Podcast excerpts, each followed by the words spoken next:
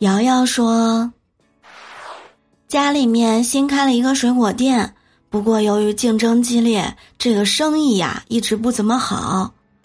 然后我闺蜜给我出主意说，在朋友圈直播卖水果，别人看着我吃，勾起了馋虫，自然就会来买。我一想，哎，也有道理呀，就赶紧照做了，就从最诱人的榴莲开始下手吧。”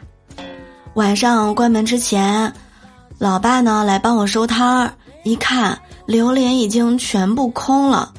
老爸感慨说：“哎呦，这个直播卖货可以呀，销路这么好啊！”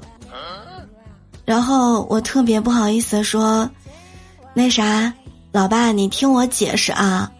不是卖完的，是吃完的呀。”